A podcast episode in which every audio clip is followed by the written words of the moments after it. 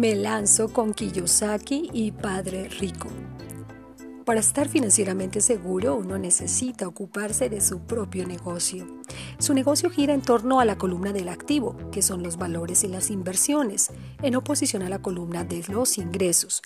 Como fuera afirmado, la regla número uno es conocer la diferencia entre valores e inversiones y compromisos u obligaciones e invertir en el primer grupo. La persona rica se enfoca en la columna de sus inversiones, mientras que el resto lo hace en su declaración de ingresos.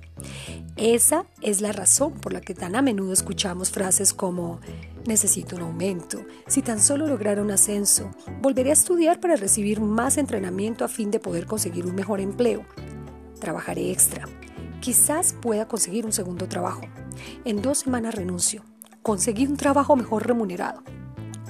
En ciertos círculos, estas son ideas razonables.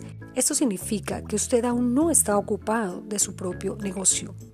Estas ideas están enfocadas en la columna de los ingresos y solo le ayudarán a ser financieramente más seguro si el dinero adicional es usado para adquirir inversiones generadoras de ingresos. La razón primaria por la cual la mayoría de los pobres y la clase media son físicamente conservadores, lo que significa no puedo asumir el correr riesgos, es que carecen de una base financiera. Ellos tienen que depender de sus trabajos, deben jugar sobre seguro. Cuando la reducción de empresas se convirtió en tendencia, millones de trabajadores descubrieron que su más grande inversión, la casa, exacto, la casa donde estaban viviendo, los estaba consumiendo vivos. Su inversión llamado hogar o casa seguía costándoles dinero mes a mes. El automóvil, otra inversión entre comillas, también los consumía vivos.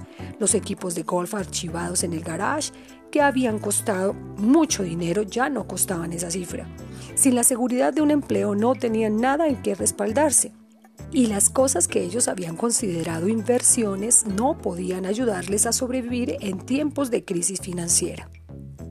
Es por eso que se recomienda comenzar a ocuparse de su propio negocio. Así pues, mantenga su trabajo mensual, pero comience a adquirir verdaderas inversiones, no obligaciones o efectos personales que no tienen valor real una vez puestos en su casa. Un automóvil nuevo pierde cerca del 25% del precio que usted paga por él en el instante mismo en que lo retira del estacionamiento de la agencia vendedora. No es una verdadera inversión. Para los adultos, un mensaje importante es mantener los gastos bajos reducir los compromisos y construir diligentemente una sólida base de inversiones. Para la gente joven que aún no ha dejado el hogar paterno es importante que los padres les enseñen la diferencia entre inversiones y valores y compromisos u obligaciones.